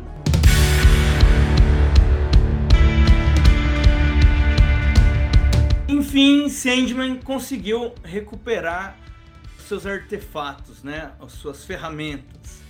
É, o Rubi, inclusive, ele só absorveu, né? Ele não pegou de volta. Ele viu que ele não precisava do Rubi, o poder era dele e não da ferramenta. E foi assim que ele derrotou o vilão anterior. E agora a gente tá aqui nesse episódio de transição, antes do próximo arco, que mostra o Sandman tendo um respiro aqui na história, né? É... E aqui a gente vai até conhecer dois personagens novos que são muito interessantes, começando por uma das irmãs dele. Dani, o que, você achou desse episódio de transição? Cara, a gente encontra ali o Sandman meio desolado, né? Na real, porque, tipo, ele, ele conseguiu os artefatos. Eu tô falando artefato, porra. É ferramenta, eu tô te copiando já. é porque eu mando. Eu sou muito influencer. Ai, cara. Caralho, o maluco é brabo. Porra! Muito influencer, meu. É, depois que ele encontra todas as ferramentas dele ali, ele fica tipo, mano, ele tem uma crise existencial foda. Foda. E aí ele fica ali meio que, ai, completei a minha vingança agora, mas talvez não era isso que eu queria. E aí, no, nesse episódio de transição, senta uma personagem do lado dele. E uma personagem que começa, tipo, a perguntar as coisas pra ele e que meio que dá um semi-esporro nele, né, na real. E aí a gente descobre que é a irmã dele, a irmã mais velha, Morte. E, puta, que personagem foda, cara. Nossa, de verdade. Tipo, eu quero ler HQ só por causa dela agora, foda-se, entendeu? Não é nem por causa do sonho, é por causa da morte, cara. Que personagem foda, sério. Maravilhosa. É, ela dá, tipo, ali uma aula sobre morte, né? Ela dá uma aula de, de como acontece a transição ali e que ela se sentia mal antes, mas que agora ela se sente feliz de ser o último rosto que as pessoas olham antes de morrer. E, tipo, eu achei muito foda, uma personagem muito carismática, personagem muito humana, apesar dela ser a morte. Achei foda. E você, Laura, o que, que você achou da morte? Fiquei encantadíssima por ela. Meu Deus. A morte é minha segunda personagem favorita, né? Depois de Lucifer. Então, assim, na HQ, né? Fiquei muito apaixonada. A morte ela é convidativa, né? Então eles acertaram em cheio. É um episódio maravilhoso. Também tá entre os meus favoritos. E é interessante, a Dani acabou de falar, né, que é o último rosto que as pessoas veem, né, no final da vida e tudo. Mas a morte também tá presente no primeiro momento. É ela quem dá o sopro da vida. Uhum. Então você tá, ela tá presente quando, quando a gente nasce e quando a gente morre, né? Literalmente. Então isso é muito bonito. E toda a história dela, né? Como ela conduz toda essa alegria e tristeza, né? Cara, isso é, é muito. Eu chorei algumas vezes nesse episódio. Eu também. nessas, nessas cenas que ela tá conduzindo pessoas que morrem ali. Primeiro tem um idoso, depois tem o cara que se afoga, depois tem um bebezinho. E é um, é um lance que era fofo e muito triste ao mesmo tempo, né? Tipo Pixar, né? Quase um filme da Pixar, assim, velho. Porque tem uma tristeza e uma fofura ao mesmo tempo, assim, cara, que é, é, eles, eles passaram isso de um jeito muito foda. Cara, o do bebê me pegou, hein? O bebê foi foda, né? Mas eu acho que o que, acho que o que me pegou mais foi o do velhinho tocando violino lá no começo. Não, o velhinho foda-se, velhinho tava com o pé na cova já. Agora morre bebê, mesmo, velho. né? Não, eu chorei bastante também com o velhinho. É O que a do linha bebê- do diálogo dele ali, né, cara? É muito bonitinha. O do bebê, eles tiraram uma das melhores frases, né? Da morte. Que é quando o Sand, que ela tá com o bebê, e aí acho que o Sandman pergunta. Mas ele só vai viver isso? Ou alguma coisa assim, né? Que ele pergunta. Uhum. E aí ela fala que é o tempo de uma vida, tipo assim, não é que é só isso, ele viveu o tempo de uma vida na HQ. E aí você se pergunta, o que é o tempo de uma vida? Não sei. E aí tem tudo a ver com o episódio, né? Então você vê o senhor lá tocando violino, o outro que morreu num acidente. Quando que é cedo ou tarde demais, né? Tipo, o que que é o tempo de uma vida? É muito foda. A morte é sensacional. É muito foda. Me lembrou até um. Nossa, eu ia falar uma referência aqui, mas acho que nenhuma de vocês assistiu esse desenho, então nem adianta. Era um remake dos Thundercats de 2011. Tinha um, um episódio que ele conhece um- um- uns serizinhos que eles são uns homens planta pequenininhos, assim, sabe? E no, no decorrer de um dia, ele conheceu um que era uma criança e ela ficou velha e morreu. Mas. E pra ele só passou algumas horas, mas pro. Pra esse serzinho foi uma vida inteira, sabe? Ele falava sobre as coisas de uns minutos atrás como se fossem anos e tal. E bem louco, cara. É uma filosofia muito louca essa, né? A relatividade do tempo da vida da pessoa. Falou pouco, mas falou bonito. Pois é, fiquei sem palavras. É, tá bom. Depois disso, ela pergunta pra ele, né? Depois de toda a conversa que ela tem pra ele se sentir melhor, ela lembra ele que ele tem um experimento em andamento. E foi um, um cara que já tem mais ou menos um humano normal. Ele concedeu ao cara 100 anos de vida. Assim, o cara não ia morrer durante 100 anos. E depois ele ia perguntar pro cara se ele queria viver mais 100 anos ou se pra ele já tava bom daquela vida humana e se ele teria vontade de morrer, né? Eu achei muito massa isso, cara. Esse episódio foi muito legal. Essa segunda parte do episódio é muito boa. Diferente do que a gente acompanha em várias histórias onde um humano ganha imortalidade e depois de um tempo ele tá infeliz, ele quer morrer. Não, esse maluco ele não quer morrer não, cara. Ele não é amaldiçoado pela vida eterna. Ele é abençoado pela vida eterna, né? Então, ele quer ver cada vez mais coisas e viver cada vez mais. É, O que, que vocês acharam desse personagem e dessa história? Dani? Eu achei que ele é doido. Porra. Não, ao mesmo tempo. Não, pô, eu, eu acho que eu seria esse cara, entendeu? Eu também seria esse cara pra caralho. Cara, pensa você ver passar 500 anos. E aí, quando você cagava no, no, no buraco, e aí do nada passou 500 anos você tem uma privada, tá ligado? Tipo, velho, muito mais de boa, tá ligado? Você andava de carroça 500 anos atrás, e agora você anda num carro automotivo, uma vida a gasolina. Tipo, velho, foda, entendeu? Foda. E, e, tipo assim, eu achei o personagem muito carismático também, tá ligado? E ele cria essa relação de amizade que no começo ele. Ele, tipo, ficou meio assim de falar que era amizade, mas ele considerava o cara um amigo, tá ligado? E aí eles tiveram uma briga, né, no, no, no, num dos últimos anos que eles se viram. E aí depois tentaram se reencontrar de novo no mesmo lugar, mas ele não foi porque ele tava preso, né? Foi a época que ele tava preso que ele não conseguiu ir ver ele de novo. E o cara tava lá mó de boas, escrevendo as coisas, tá ligado? E o mais legal disso tudo é ver, tipo, os altos e baixos que esse cara passou, tá ligado? Teve uma época que ele tava super, muito rico, e aí teve uma época que ele tava mendigando coisa. E aí depois teve outra parte que ele já tava bem de novo e que ele tinha. Que ele tava, tipo, meio que é, satisfeito, sabe? Tipo, com a vida com aquele, que ele tava tendo, sei lá. Eu achei isso muito foda, mano. Achei legal. Uns episódios muito bom. Ele até deu um esporro no cara, né? Porque o cara sempre atualizava ele de tudo que tinha acontecido na vida dele. E nesse momento que ele tava rico, ele tava mexendo com tráfico de escravos, né? Aí ele dá um esporro no cara, o cara fala, ah, cara, é, é o, é o que a gente faz. É isso. E aí anos depois ele fala, não, você estava certo, não devia ter feito aquilo.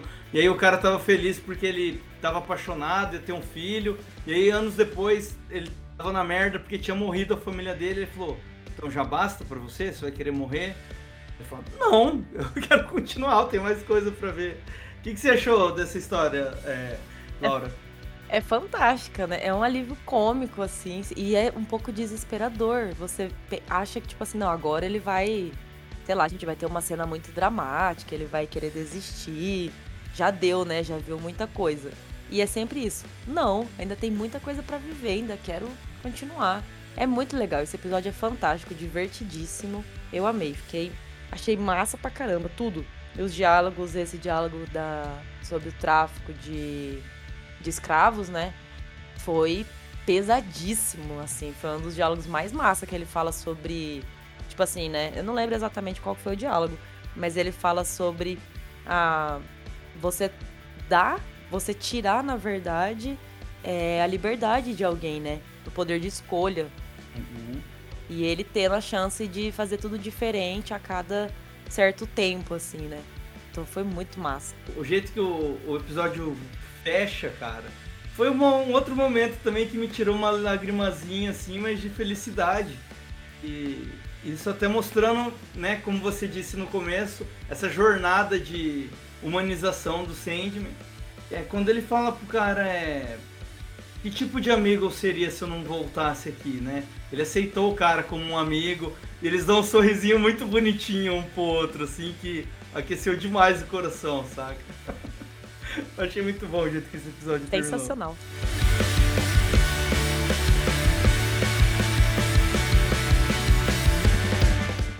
Siga arroba Análise Nerd no Instagram. Eu sou o rei dos sonhos. Governo o reino dos pesadelos. O Morpheus, o Oniromante, o próprio Sandman.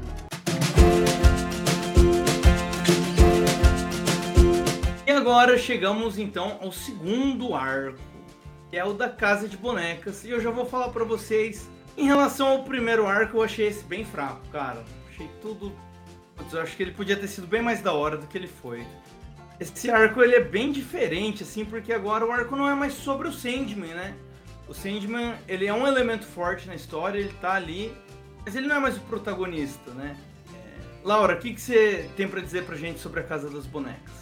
É mais ou menos isso que você falou, né? Agora a gente tira o Sandman de, fo de foco e coloca o vórtice, né? E aí ficou um pouco confusa essa questão do vórtice, eu acho. O que é o vórtice, né? É um evento natural que acontece de tempos em tempos que uma pessoa nasce e desenvolve uma conexão com o reino do sonhar, né? Então ela acaba atraindo para ela todos os sonhos e todos os pesadelos. Só que quando isso acontece, é, ao mesmo tempo ela enfraquece o próprio Sandman e o próprio sonhar. Então é uma coisa muito perigosa. E, e o objetivo do Sandman então passa a ser destruir o Vórtice. Tipo, ele não tem escolha, ele precisa destruir, senão ele vai ser destruído, né? E aí vem esse arco da Rose, que é um arco bacana, casa de bonecas, mas também eu acho que eles precisaram colocar ali para encher um pouquinho, né? A série. Ele não tem o mesmo peso do primeiro arco, ele parece é mais uma aventurinha, né? É muito estranho usar isso para fechar uma temporada depois daquele arco que, porra, cada episódio era super importante, tinha todo um, um, um grande peso e um grande desenvolvimento ali, né? O que, que você achou da Casa das Bonecas, Dani? Cara, eu não sei se eu tô errada, mas o Vórtice, ele não necessariamente é uma pessoa, né? Ele é, tipo assim, uma anomalia que acontece a cada sei lá quantos anos, não é isso?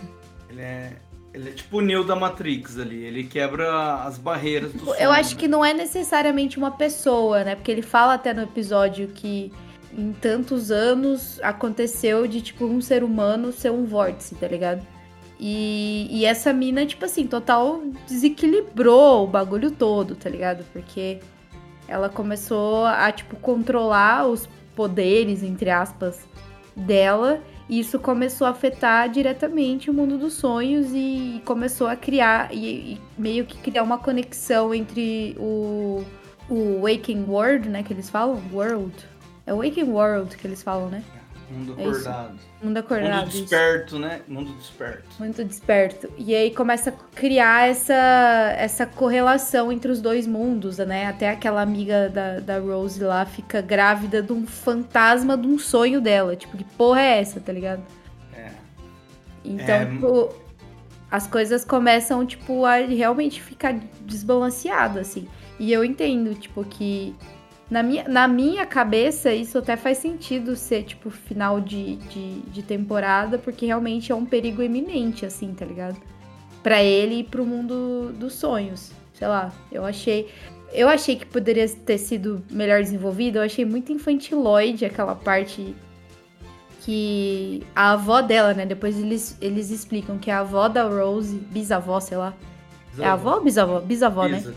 Bisa. Que a bisavó da Rose, é, na verdade, tinha sido engravidada pelo homem dos olhos dourados, né? Que a gente descobre depois que é um dos irmãos do. O Desire, que é um dos irmãos do sonho.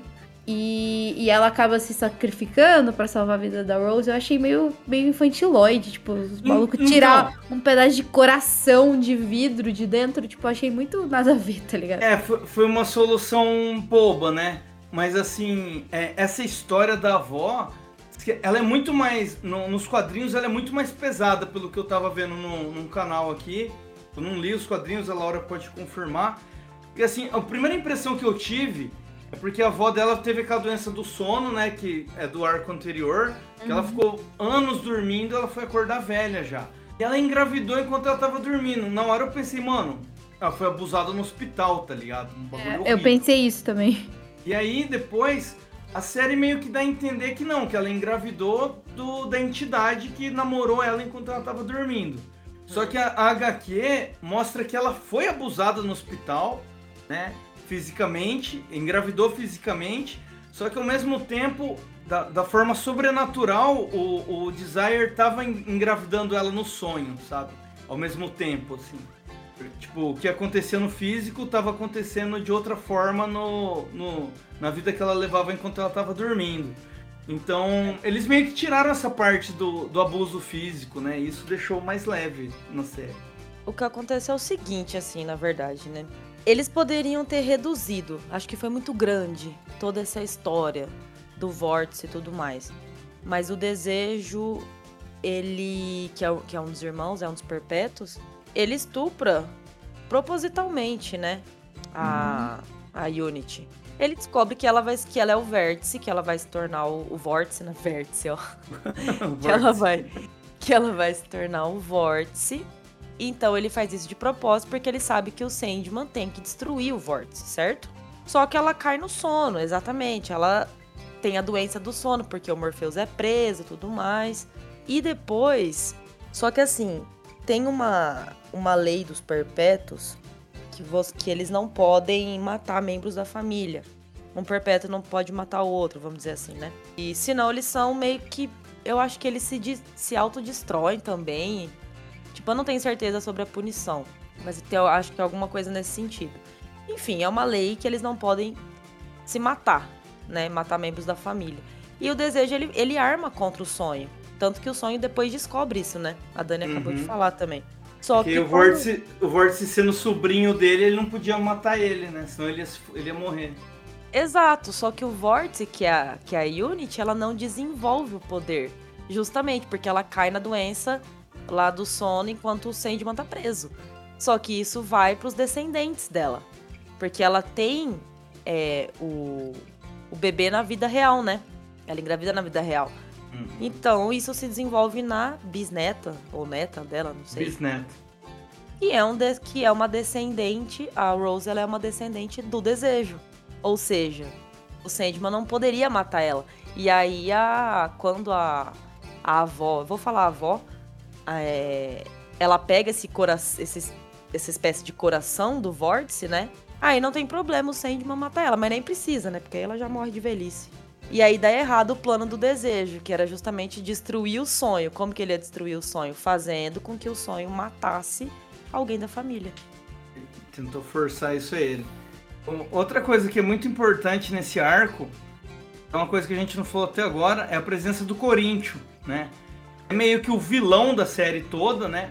Apesar da gente ter tido vilões episódicos, é, ele, tava, ele aparece em todos os episódios e ele que lá no, nos primeiros arcos ia falando com as pessoas que estavam com, com as ferramentas, né? Instruindo elas a como usar e como manter o Sandman preso porque ele era um pesadelo que estava vivendo fisicamente no, no mundo dos vivos. Ele é o primeiro serial killer, né? Inspira outros serial killers. Aí é a, a, a área já que a, que a Laura ama. Tem a convenção deles, né? É, cara, tem a convenção dos serial killer. E o bom de tudo é que o nome da convenção é tipo Serial. Que é tipo de cereal, mas é de tipo, na verdade, serial killer, tá ligado? Exato. Trocadilho maravilhoso. Trocadilho maravilhoso.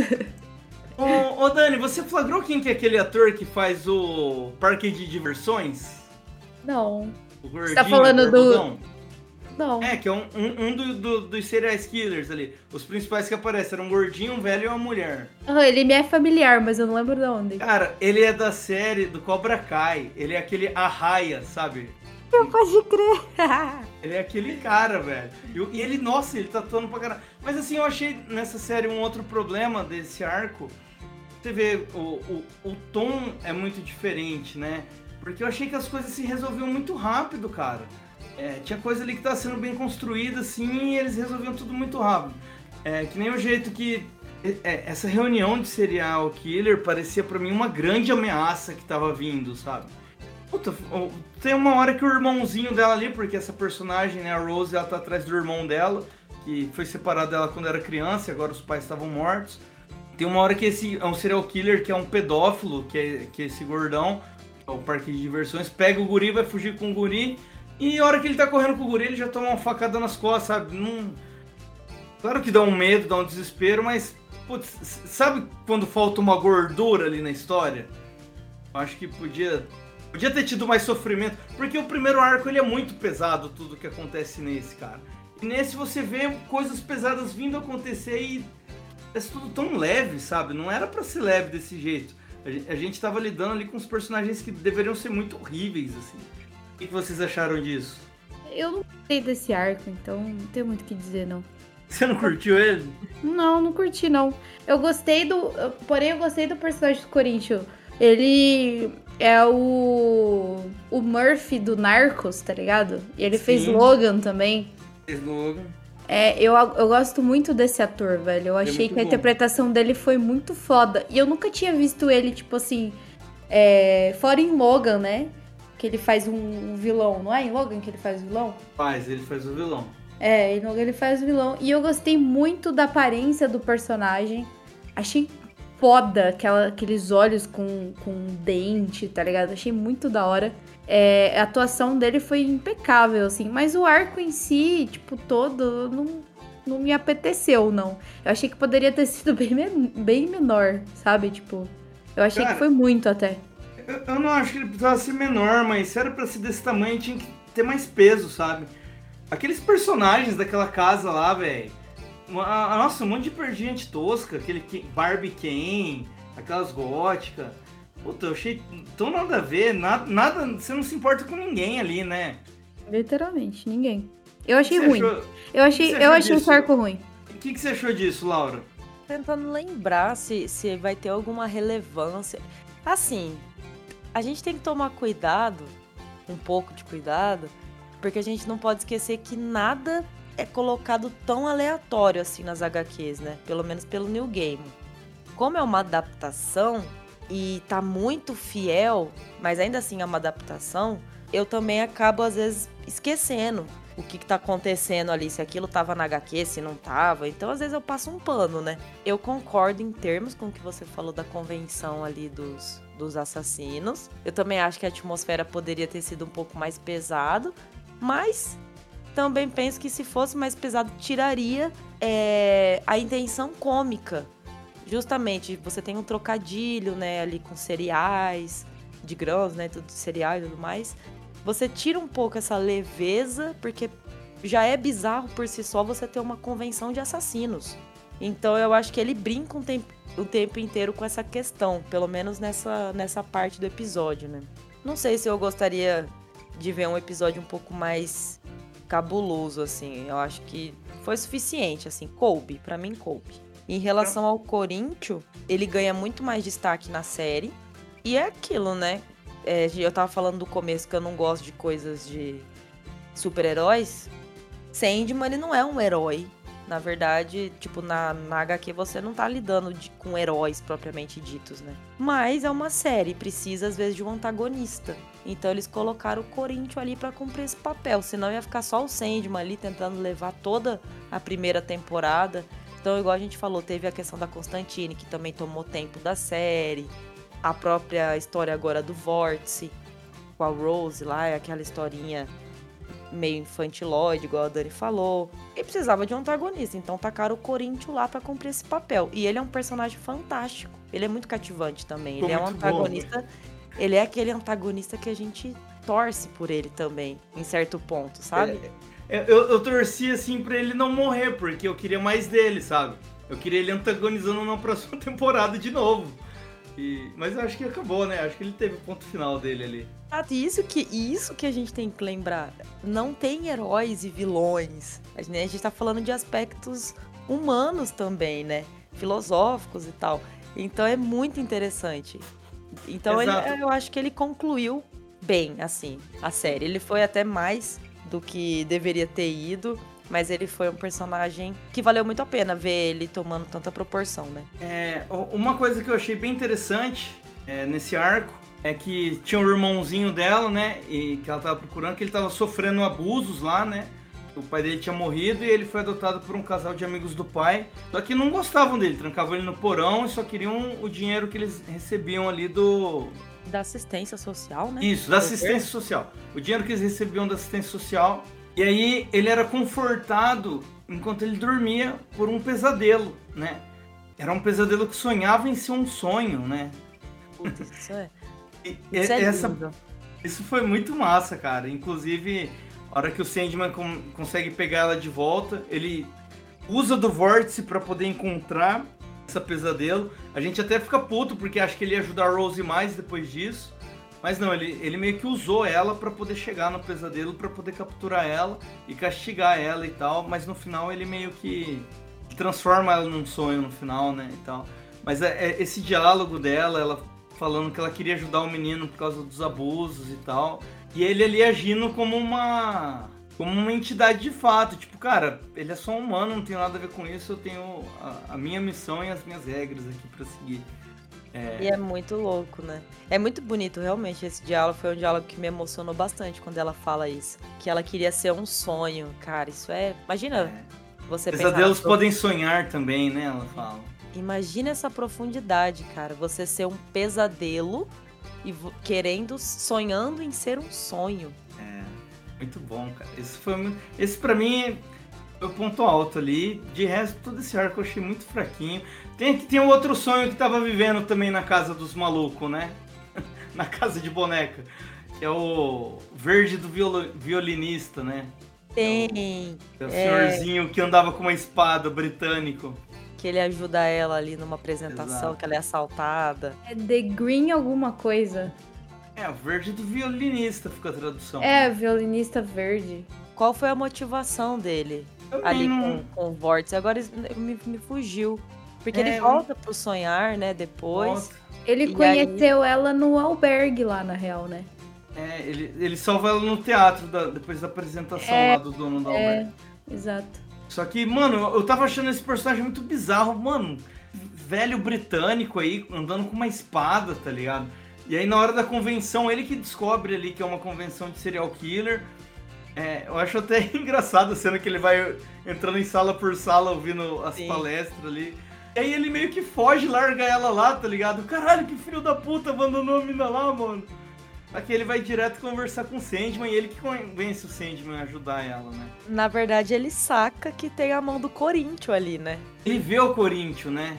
Ele, ele e o Corinthians se veem ali, eles cruzam olhares e tal. Exato. É, é por isso que ele, ele sai vazado dali. Ele sai vazado porque ele não sabe que a mina é um vórtice também, né? Então, é, tipo, ele, assim... ele não tava sabendo, né? Enfim, muitas coisas. Esse arco, ele. É, aliás, esse arco não, essa, esse episódio, ele pode ser cansativo, ele tem os seus. Ele foi muito além, mas ele vai puxar, igual eu falei, são detalhezinhos que numa segunda temporada vai voltar. Se tiver uma terceira, pode aparecer mais pra frente também. Inclusive a. É, a Dani comentou da, da amiga da, da Rose, que engravidou, né? Nossa, teve esse detalhe. A Lita Hall, ela, ela, ela vai ter um papel fundamental aí na próxima temporada, provavelmente, né? Que o Sandman, ele deixa claro, né? Que aquele filho não pertence a ela. E ele fala isso e vai continuar cuidando da vida. Quer dizer, foi um detalhezinho, pode ter passado batido para muita gente. Mas ele foi concebido no sonhar, entendeu? Caralho, a mina, a mina engravidou de um fantasma no sonho, tá ligado? E engravidou no mundo real. Ele- Foi- mas primeiro ele engravidou no sonhar. E ela teve esse bebê no sonhar. Por causa do vórtice, acabou passando pro mundo desperto essa gravidez. Mas ele foi concebido no sonhar. Então ela- esse bebê não pertence a ela. Não pertence ao mundo desperto. Então essa história da Lita Hall vai voltar. Com certeza aí na segunda temporada eles vão voltar com mais profundidade.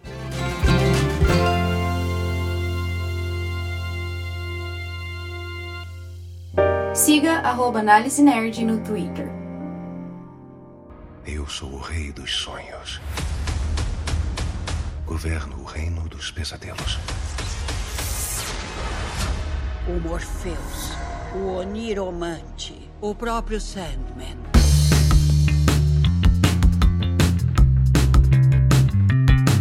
E o episódio extra que saiu umas semaninhas depois. É um episódio extra duplo, né? Tem dois episódios ali. É, um deles é uma animação, tem só 10 minutinhos. É o Sonho de Mil Gatos. Achei bonitinho, achei fofo. Assim, não tem nada que, que, que eu acho que agregue muito ali, não. O que, que você achou, Laura? É, pra história eu também acho que não. Eu acho que foi, foi- é aquilo, né? É um extra mesmo, né? Mas é uma animação lindíssima. Bom, eu gosto de gato, né? Então eu comecei a assistir e comecei apaixonada pela animação. Inclusive, nesse episódio mostra uma, uma outra face do Morfeu, né? Que ele aparece como um gato, porque ele tá falando com uma gata siamesa, então é a forma como ela enxerga ele, que a gente falou lá no começo de- do, desse episódio que a gente tá gravando, né? Que é a, Aham. essa habilidade dele, dos perpétuos. É, E é um episódio que fala sobre fé, né? É um episódio que fala sobre o acreditar. É um episódio que fala sobre o poder do seu sonho, da esperança, da própria esperança que o Sandman cita em alguns episódios anteriores, quando ele encontra Lucifer, né? Então é um episódio fofo que fala sobre isso. Hum, Pra mim não agrega em nada, ou pelo menos eu não lembro se isso vai agregar, mas eu acho que é só mesmo uma historinha à parte aí, muito boa. Bacana. Dá, dá um desenvolvimentinho, uma expansãozinha, né? Do. Fala mais sobre o personagem e tal. Justamente sobre isso que você falou, sobre o jeito que todo mundo pode ver ele de uma forma diferente, né? É, teve um- teve um- um- uma linhazinha de fala ali que me deixou bem triste. É quando ela fala que ela sente os filhos dela morrendo, os filhotes. É. Enquanto isso, enquanto ela tá ali sofrendo triste, ela fica ouvindo os humanos conversando de. Ai, ela deve estar agradecida. Pensa, cinco crianças chorando no seu ouvido, não sei o quê. Ela fala, porra, gente, não é nada pra eles, tá ligado? É. Essa, essa, essa falinha doeu ali. E qual que é o sonho do de Mil Gatos, né? Que o Sandman. Qual que seria o rolê? Que há muito tempo atrás, os gatos, na verdade, que, dom- que dominavam o mundo, né? E quando todos os humanos começaram a sonhar, acho que mil humanos ali, começaram a sonhar com outro mundo, onde eles dominariam, esse sonho se concretizou. Então aí essa gata, que é uma essa gata siamesa que perde os filhotes, o dono dela, depois que ela ganha os filhotes, eles, ele pega e joga num rio, né? Mata afogado, assim, é uma coisa muito triste. Enfim, ela fica com isso na cabeça e passa fazendo aquela convenção de gatos, basicamente como se fosse um discípulo de Jesus, assim, entregando a palavra por todos os caminhos. Foi basicamente o que ela fez, né? Tentando convencer os, os gatos de que se eles sonharem aquele mesmo sonho, se unirem, as coisas poderiam ser melhor. Né? Ela tanto que fala das boas novas, né, que ela vai levar. Ou seja, ouvintes do análise, se mil de vocês sonharem que o análise vai ganhar 10 mil seguidores no YouTube, ele vai ganhar 10 mil seguidores no YouTube. Então sonhem, sonhem. E você, Dani, o que que você achou desse episódio? Você que também é um amante dos gatos. É, a gente teve a história da Calliope, né? Que é a da Calliope e do, dos gatos, é isso, né? Cara, eu não sei porquê, mas eu sei que não tem nada a ver, mas me lembrou. Essa história dos gatos me lembrou. É, Cats of Ultar do, do Lovecraft, tá ligado? Que é um conto do Lovecraft Sim. que fala dos gatos e tal. Tipo assim, história não tem nada a ver, mas eu não sei porquê, mas eu me lembrei da hora. Tipo, a hora que eu tava Porque tem assistindo. gato. Porque tem gato, talvez, e os gatos têm vida, meio que vida própria, entendeu? Sei lá, foda-se. É, E eu lembrei disso, não sei porquê. Enfim. Ca- Cara, eu acho que tem uma relação, porque nessa história do Lovecraft, eu, eu li, eu tenho esse livro aqui. É- Era de um casal que matava gatos, né? Exatamente. E aí, e aí eles matam os gatinhos de um menininho cigano. Aí o menininho ele faz uma oração muito louca. E vários gatos entram na casa e comem os velhos, né? Precisa matar eles, é, é tipo isso. Aí- aí eu acho que pode ter essa relação com o lance da oração, porque ela acessou o Sandman depois que ela orou muito. Ela, morre, ela dormiu rezando e tal. Pode ser isso. Enfim, eu, eu, eu, pra, na minha cabeça fazia sentido, tipo, lembrar dos gatos de Ultar. Mas, enfim, é, eu achei muito fofo, cara, e muito pesado, assim, tipo, eu fiquei... Lembrei do meu gatinho, eu fiquei me sentindo triste, tá ligado? Com todo esse rolê. É, e aí teve a Calliope, é Calliope, tá certo, né? Calliope, isso. Calliope. É, eu achei muito foda. Muito foda. Tipo, um episódio que eu senti falta na série inteira era tipo de um romance pro Sandman. Foda-se, entendeu? Tava, tava chipando ele com meio mundo lá. E, e enfim, e aí teve esse, esse, esse relacionamento que ele teve com essa deusa, sei lá. É uma É uma deusa deusa? grega. Deusa é uma grega. deusa, né? Que ela realiza é, os desejos lá dos homens e foi- ela foi capturada e tal. E aí eu fiquei meio assim, tipo, falei, Ela cara. inspira, ela inspira os homens. É, uma deusa inspiradora. E eu curti, cara. Eu achei, tipo. Achei que foi. Que foi, tipo, uma explicação massa, assim, tá ligado? E da gente saber que, porra, o Sandman pode se apaixonar e o Sandman pode. Entendeu? Tipo, tem, tem essa parada humana nele, querendo ou não. É, Esse, esse, toda essa trama aí, né? É a história do escritor que, que mantém ela presa para ela inspirar ele, ele continuar escrevendo. Eu acho que ela dava uma história até mais interessante do que foi a história ali do, do- da casa de bonecas, hein, cara? Se colocasse uma gordura ali, transformasse esse episódio em três, eu acho que ele ia ficar bem mais legal do que Pô, o eu concordo. Eu concordo. O que você achou desse episódio, Laura? Gostei desse episódio também. Ele traz, mais uma vez, né? Tudo tem a ver com a transformação do próprio Sandman. Então ali traz ele mais humanizado ainda, mais sensível. Ela fala em determinado momento que, que eles tiveram um romance, né? Há muitas eras um atrás filho, né? ali. É o Orfeus, Então. não é?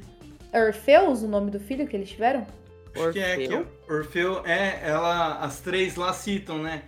É o, é o Orfeu é o cara que na lenda na, na lenda grega ele vai pro Hades pra tentar resgatar a namorada que morreu e que ele não podia olhar pra trás. Se ele olhasse pra trás, eles iam virar pedra. Ele olha e vira pedra e tal. Eles meio que citam isso, né, do Orfeus. Acho que ele- Bom, o Orfeus aí no caso ele era o filho da Calliope com com Sandman. Com o Sandman, é. Não lembro, não tenho certeza. Mas enfim, e, e eles têm uma história parecida, né? Porque tanto ele foi aprisionado quanto ela. E aí ela recorre a ele pra ele ir lá tentar salvar ela e ele fala que ele não pode fazer nada porque ela tá condenada. Ele, por um lado, foi condenado por um por um mago e ela estava submissa ali a umas leis de outras entidades, vamos dizer assim, né? Uhum. que só quem aprisionou ela que poderia libertar também. Então é muito louco, assim, é, é desesperador, né? Quando eles têm esse diálogo que ele fala que ele não pode fazer nada. Só, só que ela convence ele a inspirar o cara em sonhos pra soltar ela. Só que ele tá muito puto com a situação, ele quer muito arrancar a cabeça do maluco, velho. Eu acho muito legal de ver isso. Ele fala, cara, ele, ele te abusou, ele te machucou, nossa, eu vou acabar com ele. E até ela fala, não, pega leve, não sei o que. E eu achei muito legal ver ele irado, assim, de ver ela naquela situação. É, ela fala até acho que sobre perdão, né? Alguma coisa assim. E sabe o que que eu achei interessante também, que eu notei no final? É, no final, a hora que o cara tem aquele grande surto durante a aula, que ele até escreve as ideias dele com sangue na parede e tal.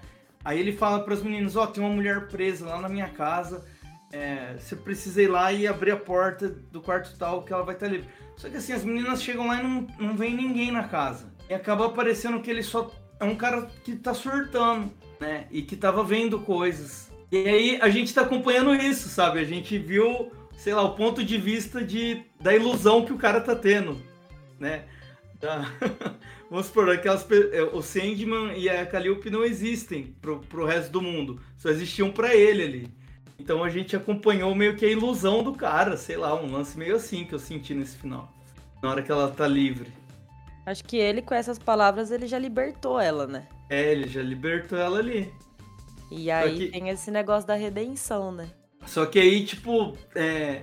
o cara tava fazendo, falando coisas que só estavam fazendo sentido para ele, sabe? Sim. Só que essas coisas que só faziam sentido para ele existiam de fato ali, só que o resto do mundo não via, cara. Eu achei bem doido isso. Eu entender isso pra mim no final. Fiquei curioso. É, e aí todo, tipo, toda a inspiração que ele tinha dela, né, como musa, inspiradora, enfim, ele já não tinha mais, porque tipo, ele perdeu tudo isso depois que o que o Sandman, tipo, tacou aquele, não é um encanto, né, tipo, fez ele ficar muito louco lá, tendo um milhão de ideias ao mesmo tempo.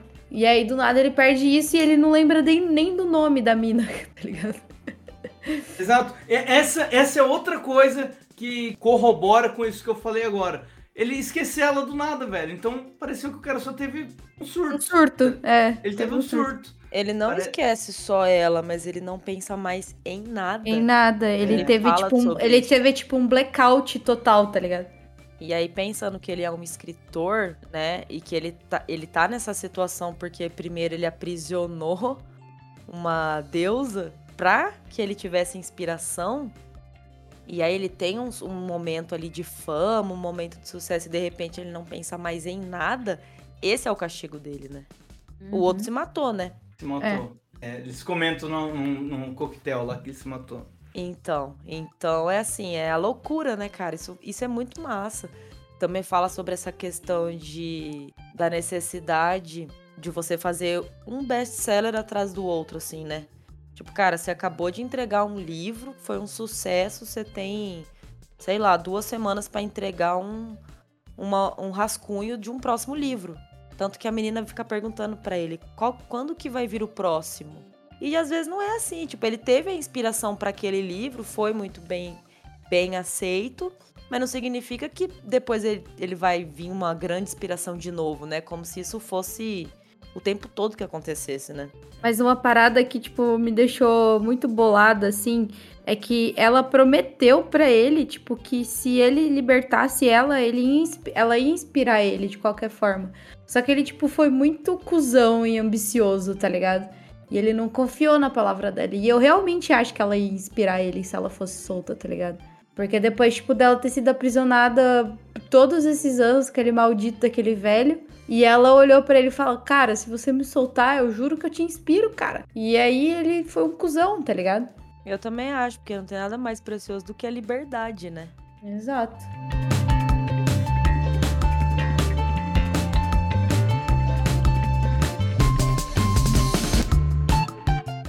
Siga o canal Análise Nerd no YouTube. Eu sou o rei dos sonhos. Governo o reino dos pesadelos. O Morpheus, o Oniromante, o próprio Sandman.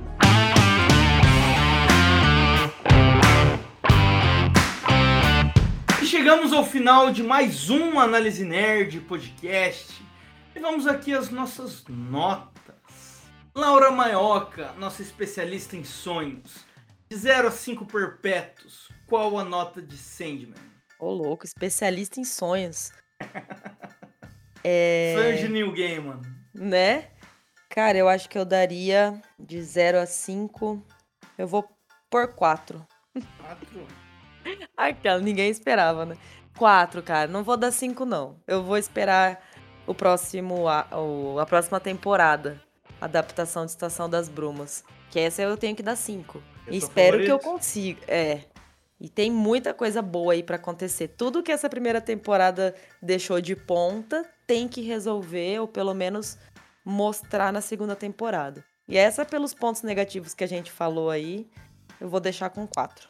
Mas mesmo assim é uma série incrível. É, 4 é uma nota muito boa.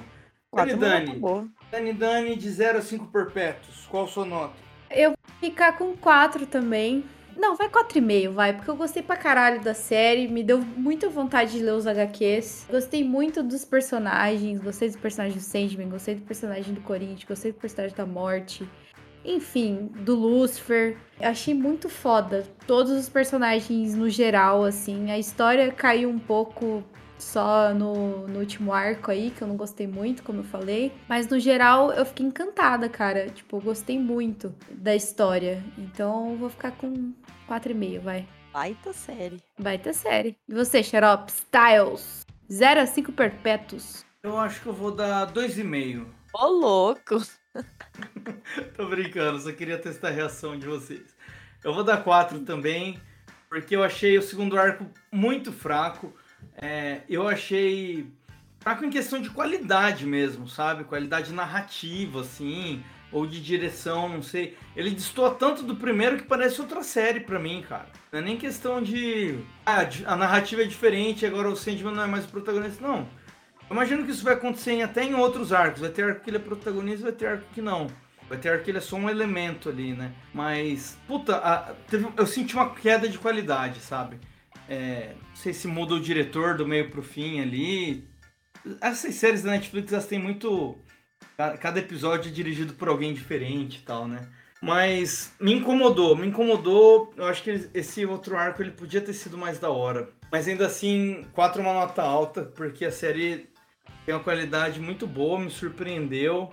E também me deixou com vontade de ler Sandman, cara. Pô, Dani, te deixou com vontade até de fazer cosplay, porra. Então, né? Séries que provocam na gente vontade de fazer cosplay ou de comprar action figure são, pra mim, é, as melhores de todas. E conseguiu fazer isso. Então é isso, minha nota é 4, cara. É... Tô ansioso pela próxima temporada. Tem previsão pra próxima temporada? Quando que sai? Eu não tô sabendo, não. Certo, vai demorar, velho, porque essa daí diz que foi gravada durante a pandemia. Já tem uns três anos que os caras estão gravando. Eu acho também que deve demorar. E seria bom, na verdade, se demorasse, né? É, Se tivessem mais tempo, fazer um negócio bem Exato, produzido. Exato. Quero que venha aí com, com toda a qualidade do mundo, velho. Porque já teve uma qualidade legal, acho que dá pra ficar ainda mais foda.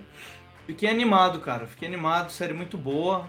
Recomendo e dou nota 4. Ah, Demos notas boas aqui, só notas boas. Só notão, só notão.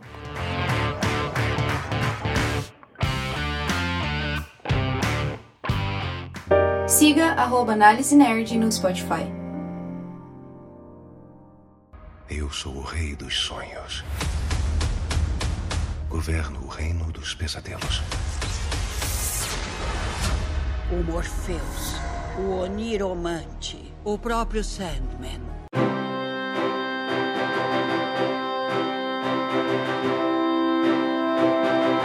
Bom, meus amigos, é isso. Esse foi mais um Análise Nerd. Espero que vocês tenham gostado.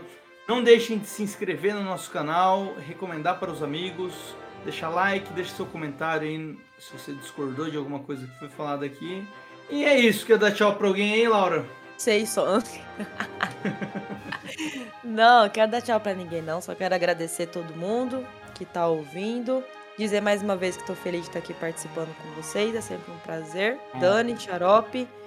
É, e é isso, pessoal. Sigam a Análise Nerd aí em todas as redes e continuem ouvindo esses materiais excelentes dessa dupla fantástica. Rasguei o verbo agora, hein? Rasgou, hein? Rasgou. Rasguei o verbo, hein? Depois de um ano e pouco aqui, ó. Você, Dani, vai dar tchau pra alguém? Tchau para todo mundo aí. Assistam Sandman, quem não assistiu. Se você, bom, se você ouviu até aqui, provavelmente você deve ter assistido, né? Só levou spoiler pra caralho. É, e é isso. Muito obrigada, gente, para quem ouviu até aqui. Não se esqueçam de se inscrever no nosso canal. Seguir a gente no Instagram e no Twitter. E é isso. Vejo vocês no próximo episódio. Beijos. Beijos.